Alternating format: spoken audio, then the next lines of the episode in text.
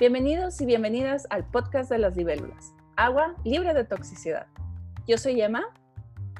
Y hola, ¿qué tal? Yo soy Sara y este es un podcast de emisión semanal que está dirigido a cualquier persona que haya sobrevivido o esté viviendo abuso emocional o de tipo narcisista.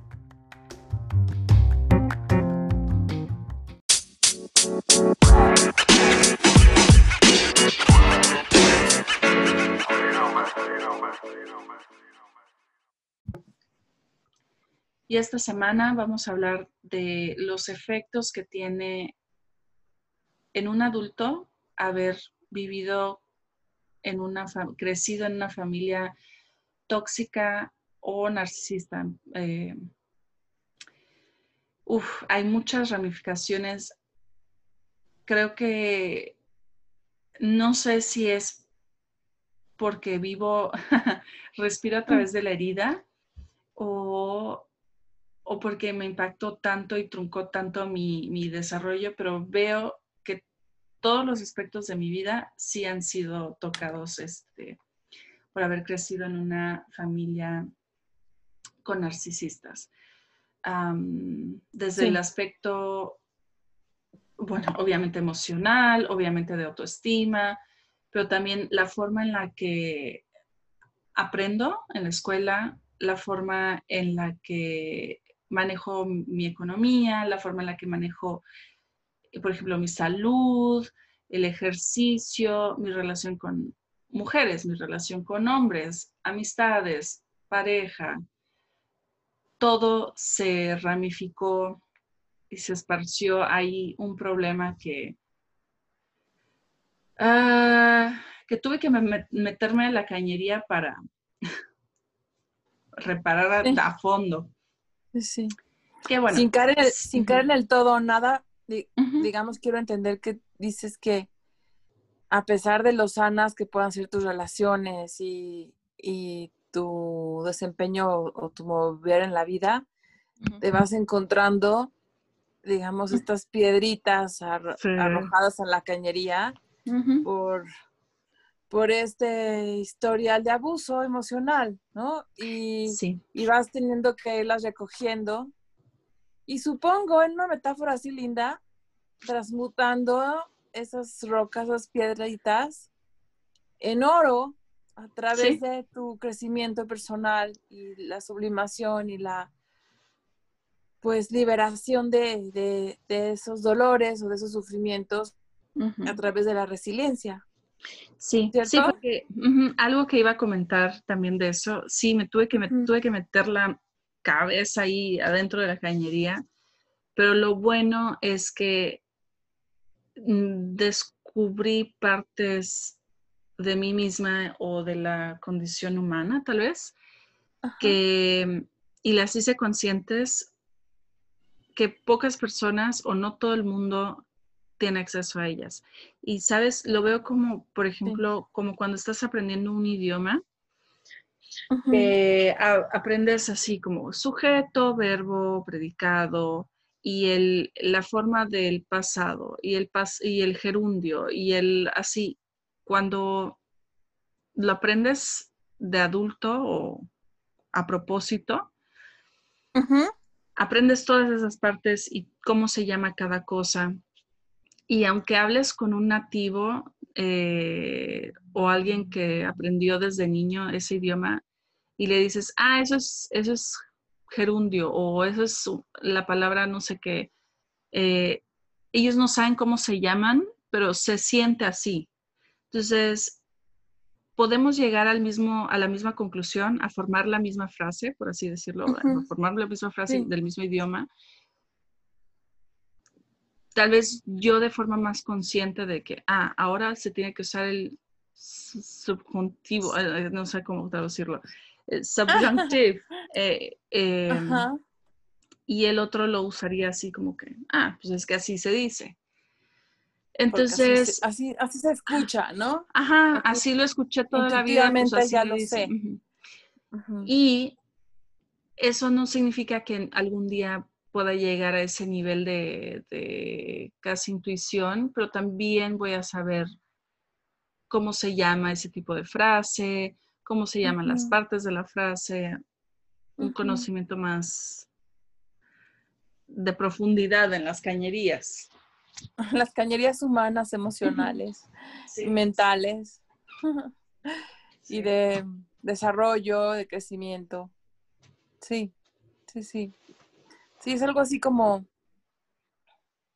pareciera que uno está aprendiendo, aprendi tiene que aprender ya adulto el lenguaje del amor que no recibió de niño. Pero en ese proceso no solamente aprendes a amar, sino también aprendes a, a, escribir poesía, tal vez. Claro. o, sí. o expresarlo de forma artística o, digamos, le, acabas dando un, un, plus a ese conocimiento que para otros es tan innato o natural.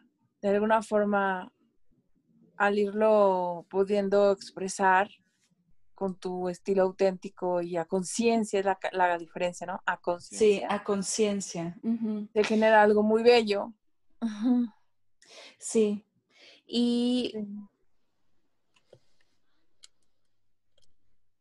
mm, también siento que, bueno, eso ya sería otro lado positivo de, de la resiliencia que uno puede sacar a pesar del abuso y no, no digo por el abuso, sino a pesar del abuso uno saca la resiliencia, es em, encontrar propósito en el dolor o propósito en el sufrimiento, ya sea como por ejemplo lo que dijiste, una inspiración artística, como una extensión de amor hacia tus hijos, como una extensión de amor hacia una causa importante para ti. sí, entonces ahí es un, es un fruto extra.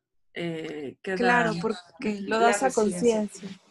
Ahora el amor que ofreces, digamos, a, como dices, a tus seres queridos, hijos, pareja, amigos, el desconocido con el que te topas o la, digamos, todo ese, esa, ese amor fraternal o en sus diferentes expresiones, lo das a conciencia. y lo das desde un lugar donde es una decisión tomada y, y, respaldada por un crecimiento interno. Y de alguna manera eh, cobra más luz, o sea, tiene mucho mayor sentido porque no es un amor em, que va a sucumbir de forma, por, situaciones reactivas o circunstanciales, porque ya está maduro. Y sabes que también te da herramientas para,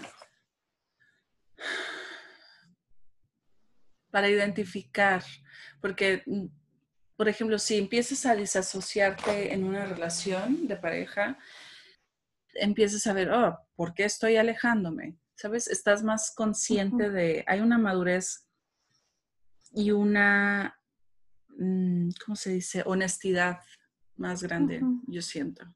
Sí. Con las personas que están despiertas y, resilientes.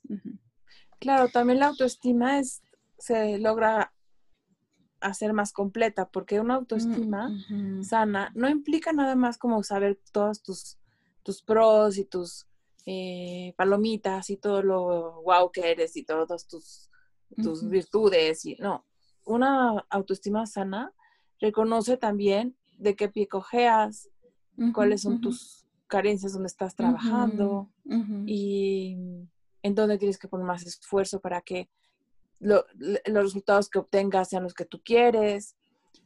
Eh, y eso es lo que hace el trabajo interno, que es tan importante llevarlo a cabo. Todos los que hemos sido o han sido em, sobrevivientes de abuso emocional en la infancia y que han salido adelante de estas familias tóxicas en donde hubo uno o dos de los padres con estas características psicopáticas o, o de narcisismo maligno.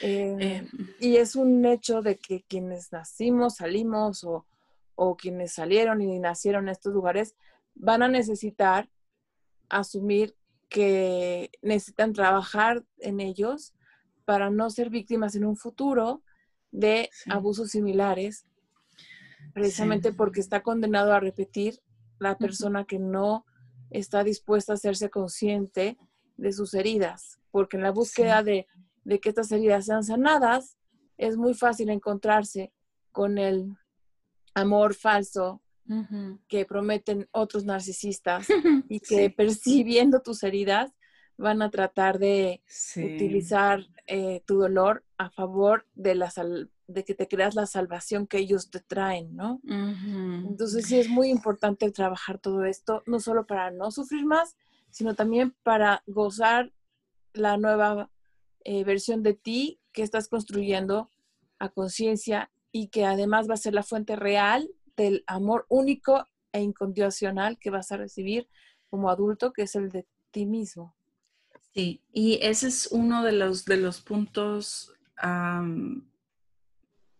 de las afectaciones de haber crecido en una, en una familia narcisista o tóxica, es cuando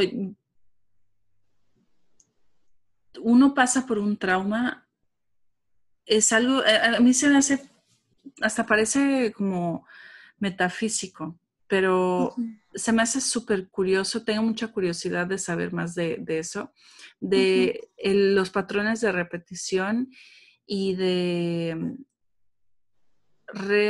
bueno, en, inglés lo llaman como reenactment, como vuelves a actuar y a producir como si fuera una, la misma escena, pero con otros actores. Ah, la misma narrativa. lo que me refiero es, si tus padres fueron abusivos en cierta forma, algo, algunas características buscas y eres atraído hacia personas con esas características y vuelves a actuar esas, ese mismo abuso en otras relaciones. Mm, y no es, no quiero que, las víctimas de abuso se sientan como responsables de su abuso, porque eso nunca es cierto. Las víctimas de abuso no son responsables de su abuso. Las víctimas de violación, por ejemplo, nunca son, son responsables de haber sido violadas. Eh, de niño no tuviste la culpa de haber sido eh, ya sea eh, abandonado o violentado verbalmente o emocionalmente o físicamente, jamás fue tu culpa. Y de adulto, el hecho que repitas el patrón de encontrar a alguien que hasta te dicen las mismas, ajá, abusivo, que hasta te dicen las mismas frases, es algo subconsciente, creo que muy poderoso, que les pasa a todo el mundo y es inevitable, yo creo, hasta que no se trabaja, no se hace un trabajo intenso y, y muy duradero.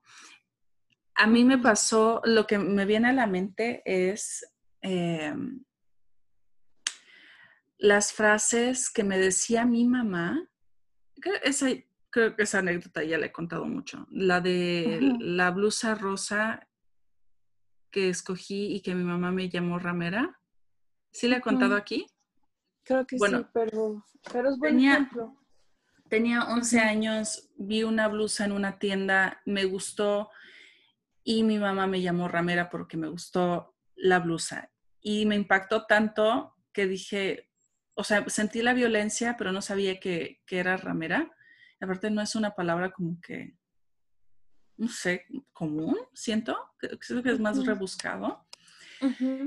Y luego, en mi relación con mi ex esposo, también usaba como que las mismas frases y las mismas palabras y queriendo hacerme sentir como una ramera por, yo qué sé, por existir. Este, y esa, esa en otras formas también ha sido varias veces la repetición y la reactuación de mi trauma, de mis relaciones abusivas y tóxicas, que, que es, es, yo siento que es como un, es un efecto secundario de, de haber crecido con padres tóxicos. Pero... Que tiene sus explicaciones. Sí, que tiene sus explicaciones y que es... No es mágico, no es, no es una no es un eco mágico, no es una maldición. Pero se eh, siente así, se siente uno tiene control, ¿no? Sí. hay razones por las que sucede eso, ¿no? O sea, sí. ¿Y por qué? Que se explican en psicología y te las vas a explicar en psicoterapia cada quien cuando lo, cuando lo vayas mm. profundizando, ¿no? Y por lo tanto lo puede prevenir, lo puede cambiar. Sí. Y también eh, me gustaría que decir una, una alerta, una precaución para las personas que están en su camino de, recuperación de relaciones tóxicas, que toda recuperación emocional y psicológica y hasta física es como una marea. O sea, la marea sube, pero viene una ola y después se retira y luego viene la ola un poquito más fuerte, más arriba y después se retira. Y así es como va subiendo la marea, poco a poco, con olas que vienen, con olas que van. Y tu crecimiento espiritual y sanación también se va a sentir así. No es lineal, no vas para arriba, para arriba, para arriba. Es dos pasos para adelante, uno para atrás. Dos pasos para adelante, a veces tres para atrás. Pero poco a poco vas avanzando y, es un camino continuo. No es como que, ah, ya llegué. Sí. Y aquí me quedo. ¿Sabes? Sí, lo que, lo que parecen pasitos para atrás, nunca son realmente pasitos para mm, atrás, porque como ya avanzaste dos, ah, sí. nunca estás en el mismo lugar, aunque pareciera, ¿no? Entonces, eso también es muy importante. Tus pasitos para atrás no significan recaídas tal cuales, mm, no significan eh, que perdiste lo ganado. Eso no, va, no es real. O sea, los pasitos para atrás significa que estás aprendiendo por contraste en ese momento, mm, una vez más, ¿no? Pero que no estás en el mismo lugar, eso es definitivo. Es imposible regresar. Sí. Imposible. Sí, es cierto, porque, y, lo digo porque va a pasar que en algún momento te vas a encontrar con alguien narcisista o tóxico.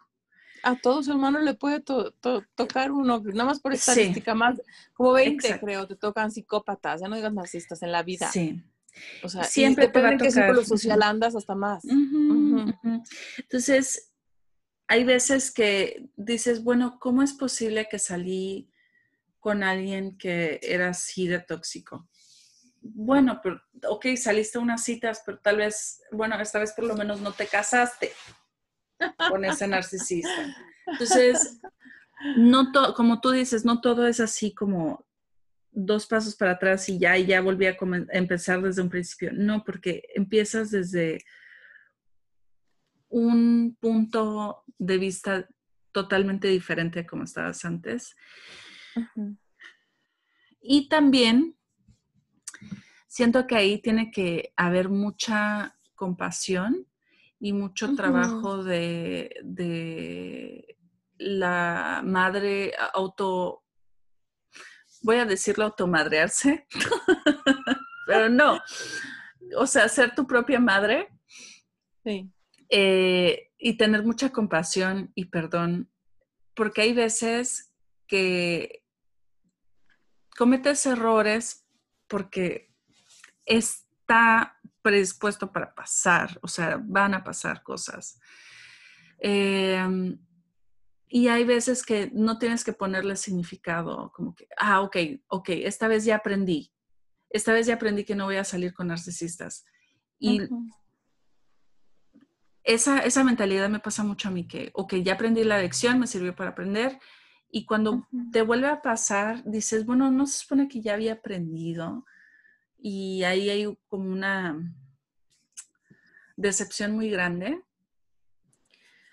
Pero ahí es otro trabajo, el trabajo de autoaceptación, el trabajo de perdón, de, de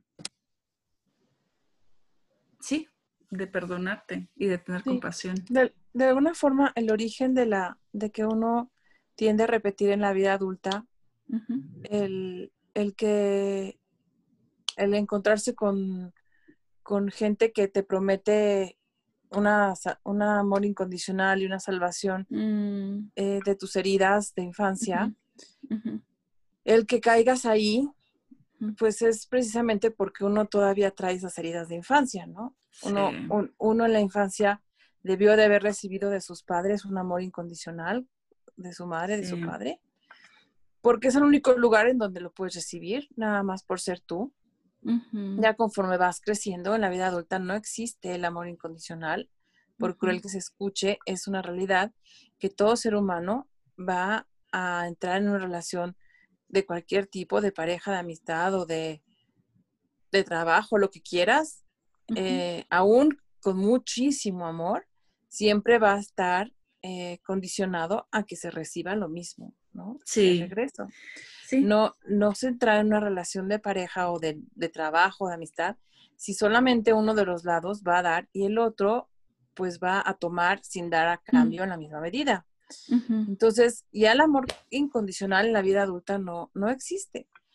Pero cuando uno trae estas heridas de infancia y está buscando ese amor incondicional que no recibió cuando niño o niña, corre el riesgo de que estos depredadores emocionales, narcisistas malignos, psicópatas encubiertos, eh, personalidades tóxicas del tipo que quieras, lleguen y ofrezcan ese aparente amor incondicional en la primera fase del enamoramiento, que con ellos se llama bombardeo de amor, porque te están seduciendo literalmente y te están reflejando una imagen eh, de alma gemela, de amor ideal, de, devoción impresionante que jamás habrías tenido en tu vida y que jamás pensaste que pudiera existir un amor así, ¿no? Casi se siente como una salvación interna impresionante, ¿no? De pronto tu vida cobra sentido, de pronto eh, todo el dolor previo no va, no va a, continuar si logramos tener conexión con esta persona, aparentemente. Pero eso es precisamente lo que te pone vulnerable a estos depredadores emocionales. Sí. sí de en cambio, como dices tú, si te aprendes a amar a ti misma como tu propia madre y tú eres la fuente del amor incondicional que no tuviste en la infancia, pero que ahora te toca tenerte a ti y sanar desde ese amor incondicional, eso, eso te va a proteger más que cualquier otra cosa para cuando vengan estos depredadores emocionales y, te ofrezcan algo que tú ya te das, ¿no? Sí. Tú ya te lo das y cuando empiecen ellos después del bombardeo de amor, del enamoramiento encandilado, empiezan a, a probar tus límites, se van a dar cuenta, se van a topar con pared porque no vas a ceder eh, a tus límites, no vas a ceder a tus boundaries, no vas a ceder a, sus faltas de respeto, ni siquiera las más sutiles, porque el amor incondicional te lo das a ti tú y te cuidas tú. Y ahí es donde se rompe el, em, esta persecución por parte de estos depredadores. algunos simplemente se van, parece que te desecharon. Algunos desaparecen, otros simplemente los, los desechas tú y no avanzan este tipo de relaciones. Exacto. y, o también, sí, como tú dijiste, solita la basura se saca, la basura se sacó sola, como que dicen, ay no, está muy difícil. Esta no se deja. Esta no se deja. Ajá, esta me va a estar diciendo que no quiere, que no es cuando yo quiero, que no es como yo quiero y que no es a la hora que yo quiero. Y la verdad, pues allá afuera hay otras que sí me van a dar lo que yo quiero cuando yo quiero, la hora que yo quiero. Sí. Y el abuso que yo necesito de vez en cuando para sentirme pues que soy aquí Juan Camana y el gran guau guau, ¿no? Entonces, este, pues adiós. ¿no? Sí. Y, ahí es cuando la basura se sacó sola. Sí. Y me gusta eso que dijiste de, porque sí, eso de cuando algo se siente como la salvación, es una bandera roja. Es una bandera roja que me dice que me pone en alerta uno de que las promesas que se me está ofreciendo son falsas, en primer lugar. Porque no hay cosa, no hay producto milagroso. Ah, y eso es lo, que estaba viendo también con, que te lo comenté fuera del aire, con lo de las dietas, ¿no?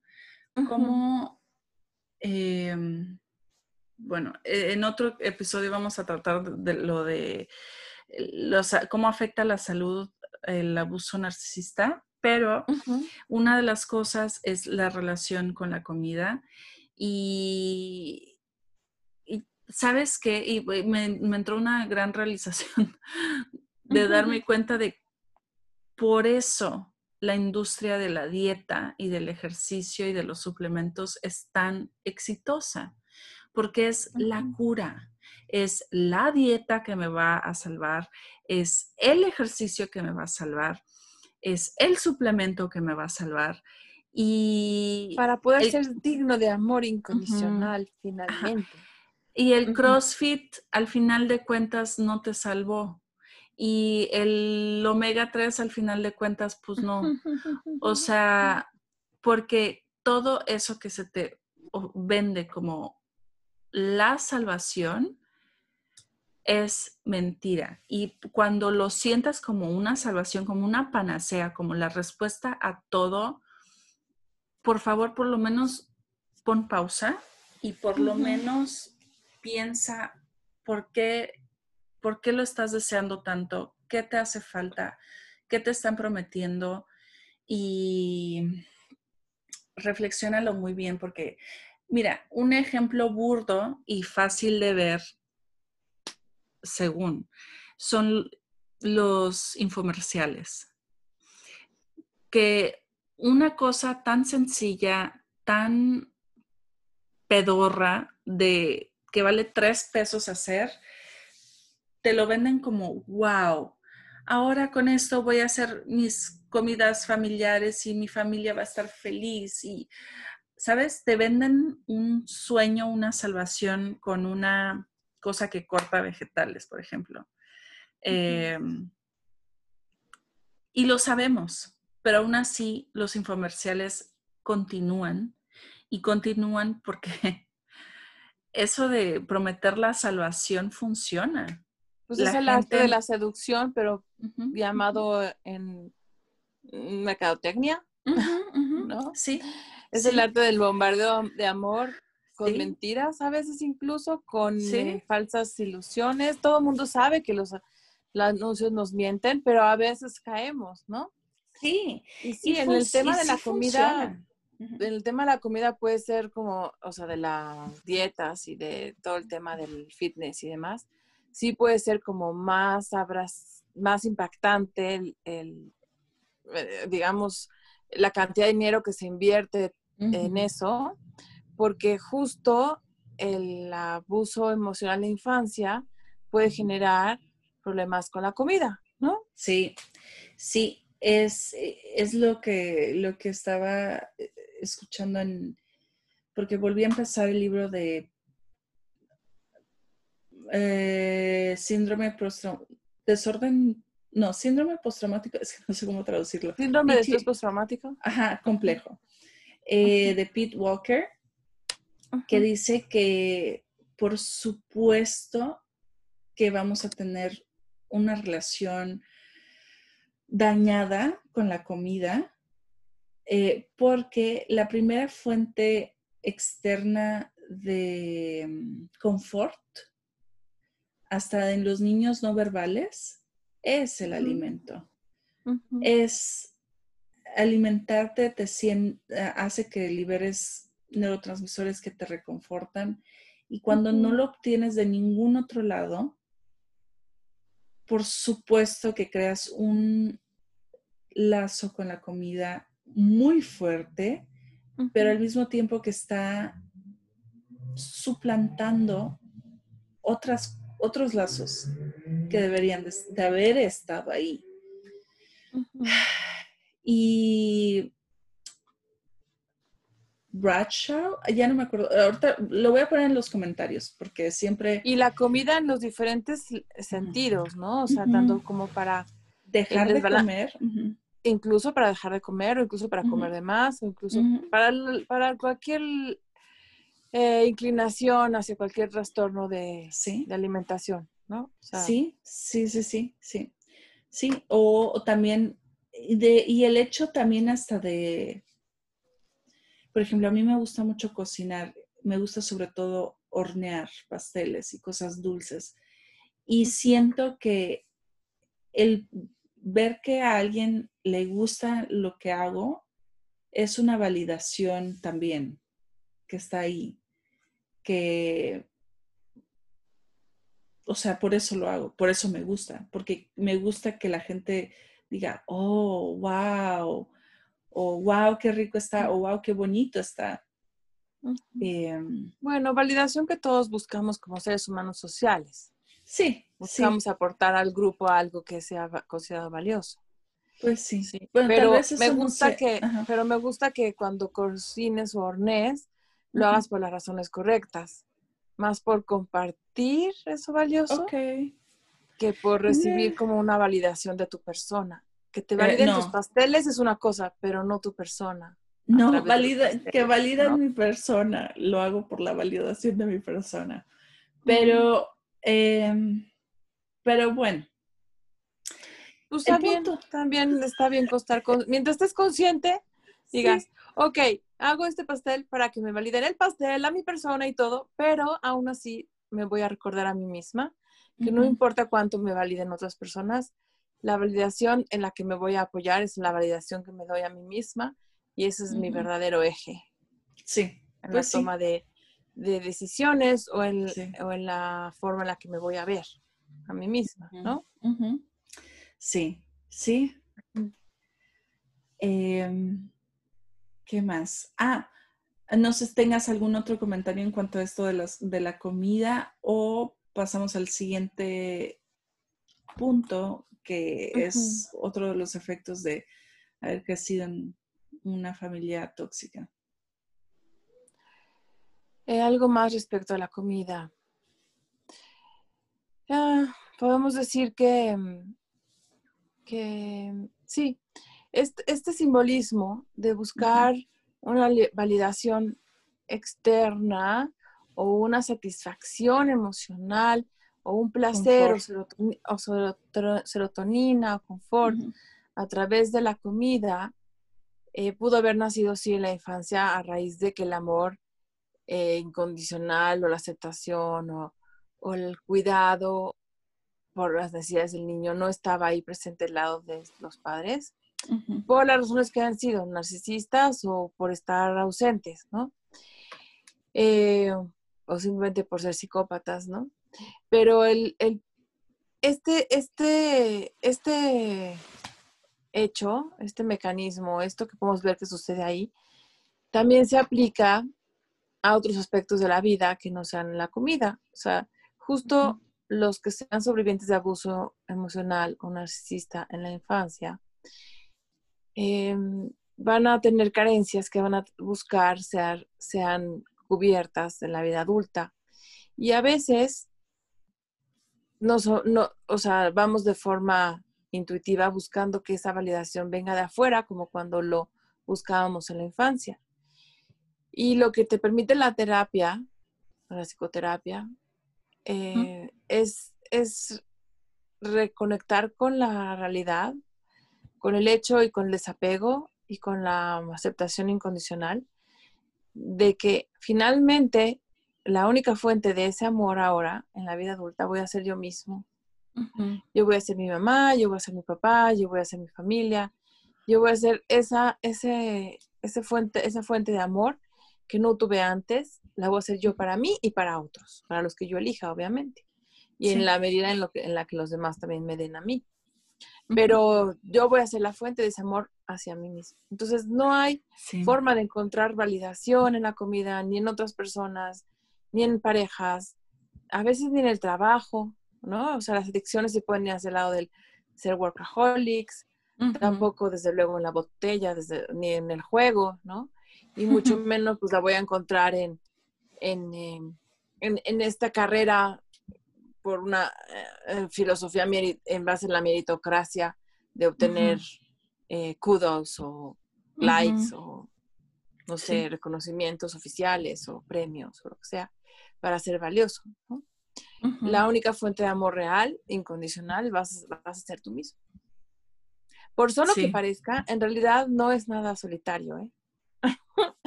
Al contrario, o sea, de pronto encuentras una paz, una tranquilidad. Y el, que puedas compartir esa capacidad de amor con alguien más que también se lo sabe dar a sí mismo, lo mejor que te puede pasar. Son, amores reales, verdaderos. Sí, sí, y son, son amores sanos, porque es algo, es súper difícil de, entender lógicamente, cognitivamente, porque se siente contradictorio, como, como alguien que tiene límites y que los mantiene y alguien que se ama más que a nadie, eh, puede tener una relación tan conectada, íntima y sana con otra persona. Suena contradictorio, pero es, es la única forma.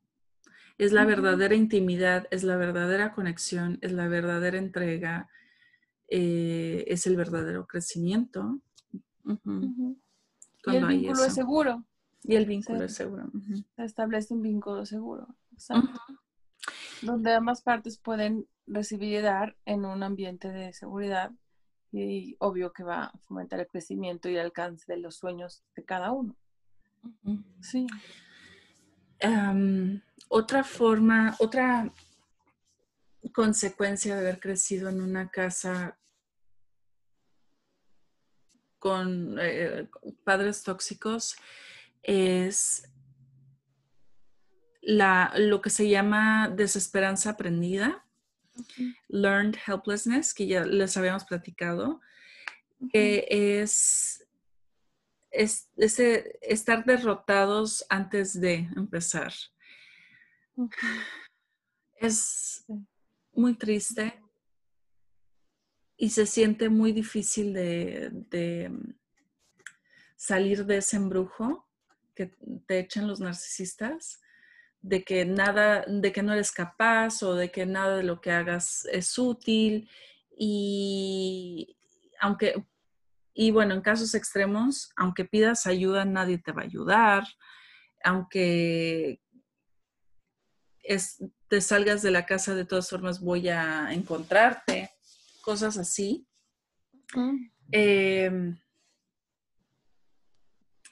uno, a pesar de que ya se salió de la casa de los padres, sigue ese, ese, ese, ese tirano. La voz del tirano todavía está ahí adentro. Y yo siento que lo que hay que hacer para empezar a liberarse de, esa desesperanza aprendida, bueno, además de ir a terapia y encontrar una, una relación segura y sana con tu terapeuta es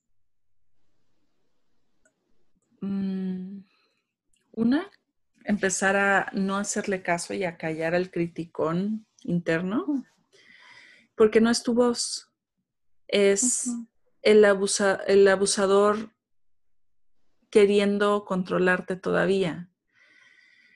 Bueno, y también guardar distancia lo más posible de tus, de tus personas tóxicas, eh, lo ideal es contacto cero. Y empezar a ponerse a... Así como uno se pone trampas para fallar, empezar a ponerse trampas para tener éxito. Como... Está padre ese concepto como lo describes tú.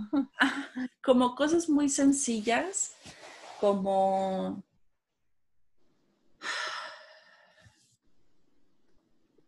por ejemplo, eh, hay algo importante que hacer ese día, voy a poner no una alarma, sino voy a poner cinco alarmas. Y me desperté, eso es un éxito, ¿sabes? Lo logré. Me desperté a la hora que necesitaba despertarme y eso es un logro. Y aplaudirte ese logro, aplaudirte esa responsabilidad y esa estrategia que funcionó y ponerte el pie para que triunfes, eh, no para que tropieces. Cosas muy sencillas como esa, que por supuesto que vas a,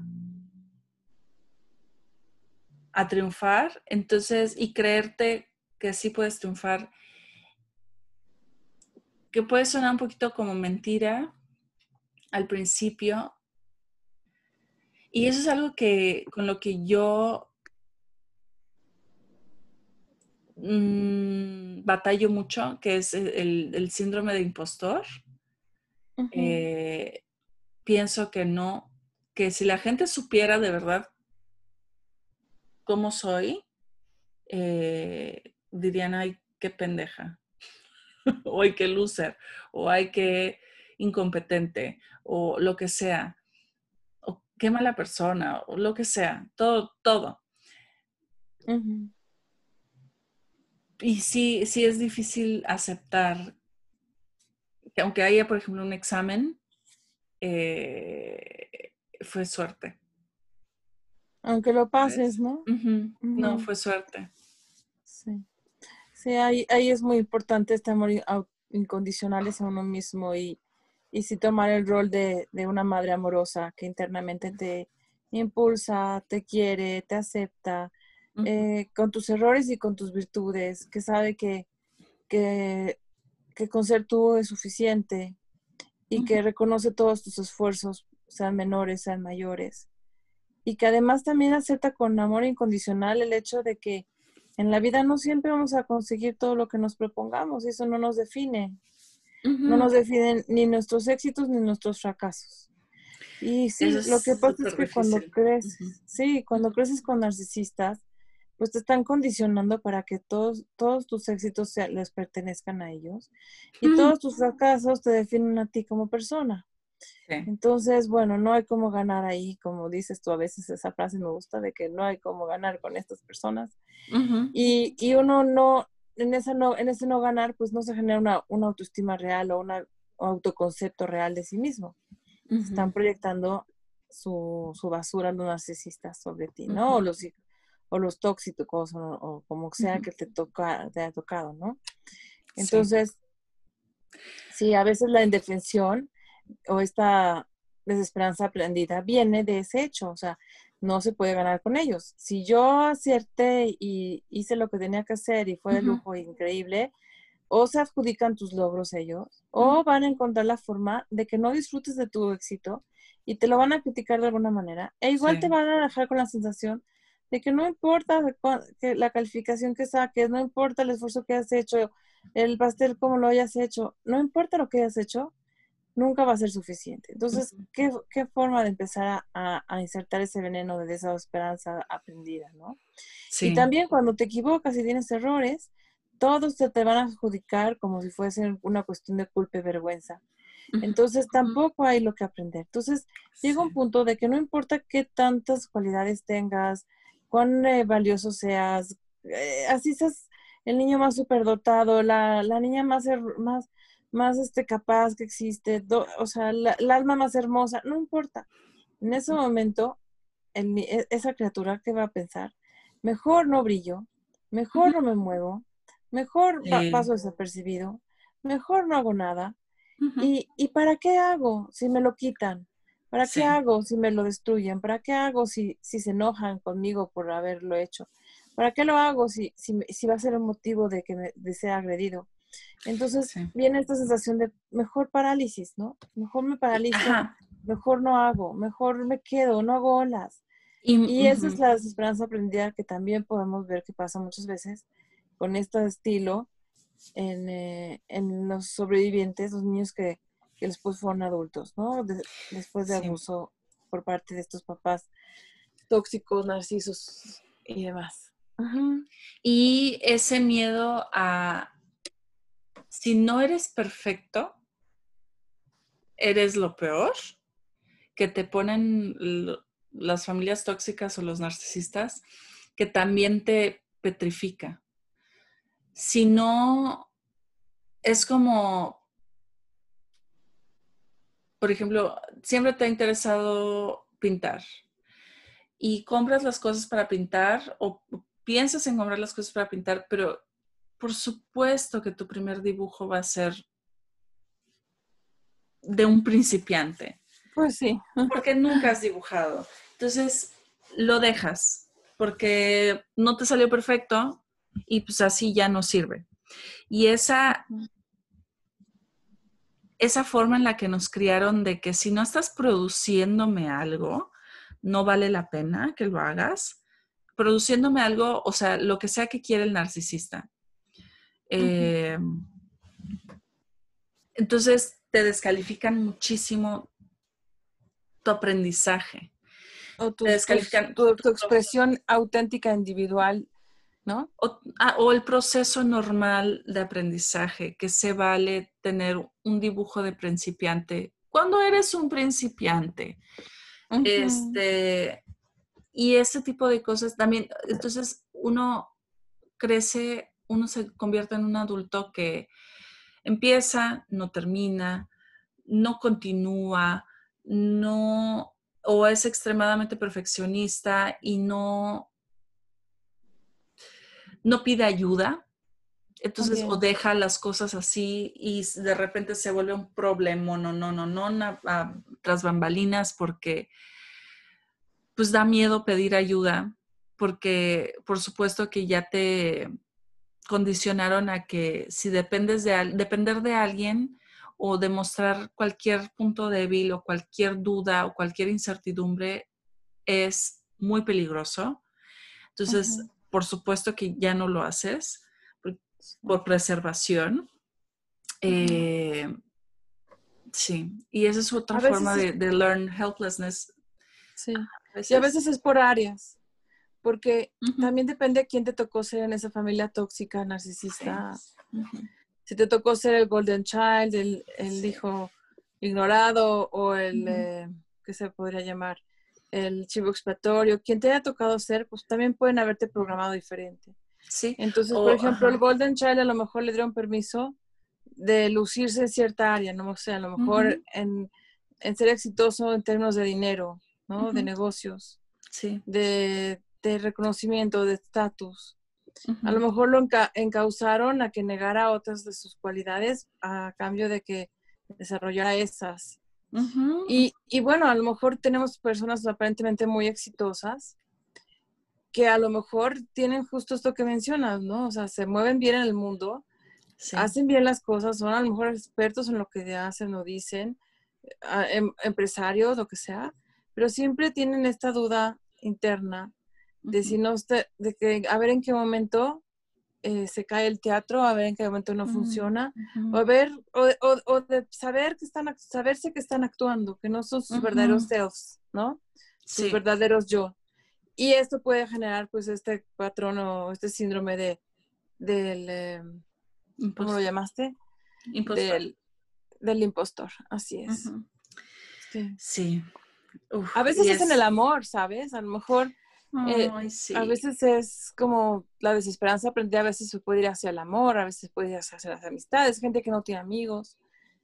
Y a lo mejor son muy exitosos en el trabajo y aquí allá se mueven muy bien, generan dinero, no sé, dan, pueden ser excelentes, no sé, CEOs y demás. Otros se puede ir hacia el lado, hacia la desesperanza aprendida, hacia el lado de, pues no, no ¿para qué tener hijos, no? Si yo vi lo que sufren los, los hijos en, en, tan vulnerables en manos de sus padres, no quiero repetir eso, entonces no voy a ser padre, ¿no? No. O vi cuánto aparentemente sufrieron mis padres por tenernos, entonces, ¿para qué, mm. para qué generar esto, ¿no? Eh, eh, esta cadena de, de, abusos eh, transgeneracionales y entonces decido pararlo conmigo. Y se toman decisiones en base a esta parálisis emocional que se da por áreas o, en tu vida en general. Sí y, se pierde muchísimo, ¿no? O sea, si, si, te sientes bastante funcional en la vida y que como sea y vas, pues está padre, qué bueno que has sido muy resiliente, pero creo que vale la pena que quien nos escucha se pregunte si está alguna de sus áreas necesitando de que se trabaje a sí misma, a sí mismo para liberarse. Sí, sí porque... ir más allá de lo que dice esa mamá o esa abuela narcisa que trae ciertas expectativas sobre ellos, ¿no? ¿Cuánta gente conoces hermosísima que dependiendo con quién están, toman como una pose camaleónica, aunque gente muy hermosa, digamos, personas realmente empáticas que dependiendo con quién están, toman esta, este mimetismo y, tratan de pasar desapercibidos o bien de emular lo que en ese grupo o en esa relación con esa persona es considerado de estatus, ¿no? O valioso. Nada más para no ser eh, marcados distintos y, no por ese miedo profundo a la ira narcisista o a la crítica o a la vergüenza que puedan sentir en manos de ellos, ¿no? Y toman decisiones de con quién se casan, qué estudian, a qué se dedican, eh, qué tipo de coche compran, qué, en qué colonia viven, qué tipo de viajes hacen. O sea, y todo a, a, a, qué, a expensas de su verdadero yo. Sí. Otra cosa que también hacen las personas que crecieron en un ambiente tóxico es echarse la culpa de todo lo que ha pasado. Yo creo que una, bueno, tiene varias em, partes eso. Una es porque a veces es, se nos dice eso explícitamente, de que es tu culpa que yo te haya pegado, es tu culpa que yo me haya enojado. Y otra es, yo creo que es una reacción normal al abuso, pero para querer conectar y reparar la relación. Y para evitar más abuso. ¿Cuántas veces echa uno la culpa para, evitar la ira del otro antes de que se desate, ¿no? Y eso me pasó. Y eso se supone que es reparar, entre comillas, porque es imposible reparar con un narcisista. Exacto. sí. padres estos este, tóxicos, ¿no? Es una ilusión, es la ilusión de tener el control, porque, eh, eh, bueno, eso me pasó con mi ex esposo en mi matrimonio. Yo intentaba cambiar, yo intentaba adaptarme para ver, ok, tal vez si lo hablo así, ahora me entienda. Ok, tal vez si lo digo de esta forma, ahora me entienda. y uno piensa que es un problema, por ejemplo, de comunicación o de mi actitud o de mi, pues, yo qué sé, este, y uno intenta controlar todo para poder reparar esa relación y poder conectar con esa persona y por fin, que por fin te escuchan. O con el, con el, si es con el padre o madre narcisista, ok, ahora si, me, si hago este sacrificio o si hago esto que no me gusta, por fin me van a amar, por fin me van a reconocer que sí soy un buen hijo. O por fin le van a invertir a la relación, ¿no? A ver si se da cuenta, y, o sea, porque es buena persona, seguramente va a querer, nada más deja ver cómo le explico, cómo me paro de cabeza para que entienda, qué puedo hacer para que eh, le llegue el insight, porque seguro me ama, seguro me quiere, entonces, mm. pues, o sea, seguramente es una cuestión nada más de, que, de que le falta poquito para darse cuenta, ¿no? Mm, y entonces ahí a veces la gente también se queda, aún en relaciones no tan abiertamente agresivas, pero sí tóxicas, se pueden quedar muchísimo tiempo, ¿no? Por esta fantasía de que la responsabilidad está de tu lado. Seguramente no has explicado bien, no lo has dicho cómo. y sabes, y ahí también la culpa la tienen mucho la, sociedad y cómo nos tratan de que eh, tango, to, tango, take, it takes two to tango. Eh, mm. Se necesitan dos para bailar. o eh, dos manos para aplaudir. Ajá. Y esas cosas ah, se aplican solo si hay un, una intención de bailar, por ejemplo, de los dos, porque uno está intentando hacer karate y el otro está intentando hacer tango.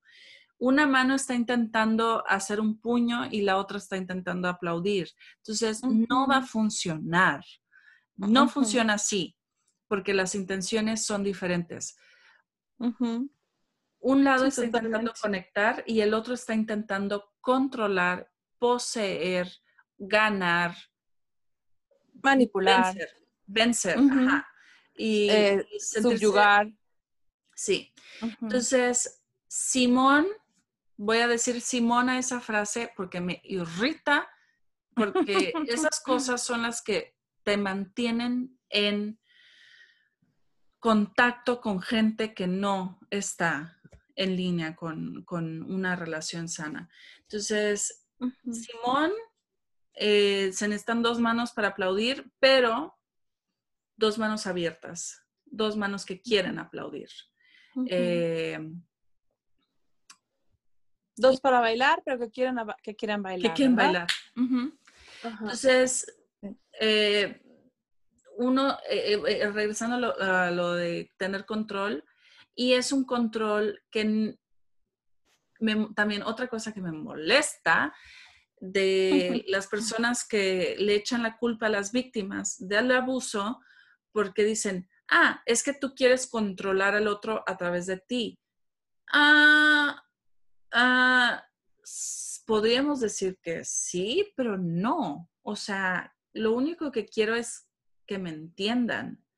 Es que quiero saber por qué se está comportando así, por qué tiene una ira narcisista, por qué explota, por qué piensa que lo estoy atacando, por qué piensa que, o sea, y en realidad no es un control maligno como lo hace el narcisista, es un control que viene desde uno. Uno intenta cambiar, uno intenta conectar. Entonces...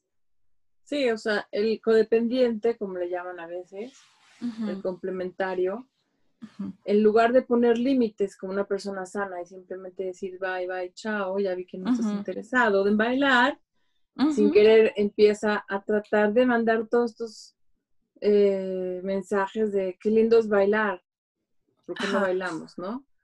O, mira, ¿qué pasa contigo que me dices que es bailar, pero no estás bailando? ¿Que tienes algo? ¿Tienes un problema? ¿Te ayudo? Esto, ¿no? Ajá, ajá. Entonces, sin querer la persona se va envolviendo ahí en esta, en esta, no sé, este viaje, en esta empresa, en esta aventura macabra, de tratar de, de volver a regresar a la otra persona al momento en que bailaban tan lindo al principio de la relación. Sí.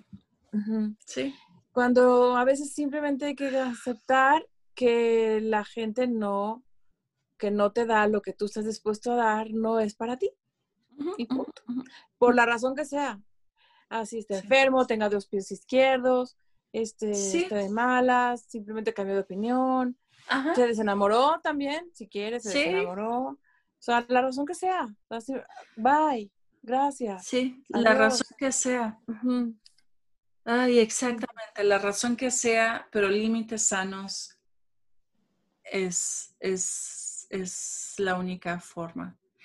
Eh, ya se nos acabó el tiempo, pero antes de irnos, porque me encanta comentar este tipo de cosas, no sé si, me gustaría saber las personas que nos escuchan, si esto les interesa, si les gustaría que comentara más de esto, menos de esto, nos hiciera un comentario de que les gusta, les gustaría que habláramos más de cuestiones familiares, interacciones qué tema? familiares.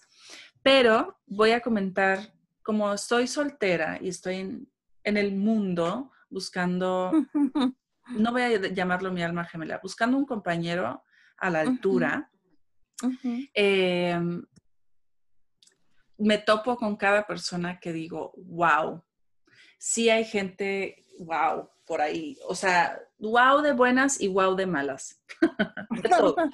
Entonces, eh, me gustaría compartir esta interacción que tuve, de hecho, hoy. Eh, que es súper corta, pero de todas formas... Ilustrativa. Ojalá, ojalá lo, lo, les sirva de algo. Bueno, eh, empecé a hablar con este chico Em, de que, ay, ¿cómo estás? ¿Qué tal tu fin de semana? Bien, aquí nada más de flojera, ay, qué padre. Yo le contesté eso, ay, qué padre, los domingos de flojera son los mejores domingos. Sí, eh, solo, y él me contestó, sí, eh, estoy de acuerdo, solo me hace falta alguien para acurrucarme. Y para seguirle el juego le puse, jajaja, ja, ja, fíjate que a mí también, qué coincidencia, que también me hace falta alguien para acurrucarme. Pues estamos en un sitio de, citas, ¿no? Ese es mi chiste. Y me puso, ah, sí, pero estarías en problemas hoy solo te digo. Y dije, a ver, problemas, ¿por qué? Me puso, mm, no lo tomes a mal porque no estoy buscando así nada más una, una costón, vamos a llamarlo, pero estoy bastante horny, estoy bastante caliente hoy. Y le puse, ja, ja, ja, wow, qué directo, todo un poeta el señor. Y me puso, jajaja, lo siento, mi, eh, fue, perdón, eh, pero soy honesto. Eh, perdón, ya me voy a comportar y me, me, preguntó cómo me fue en otra cosa.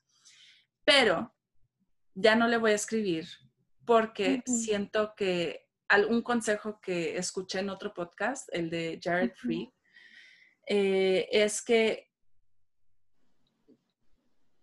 no aceptes que alguien te venga a decir algo por el,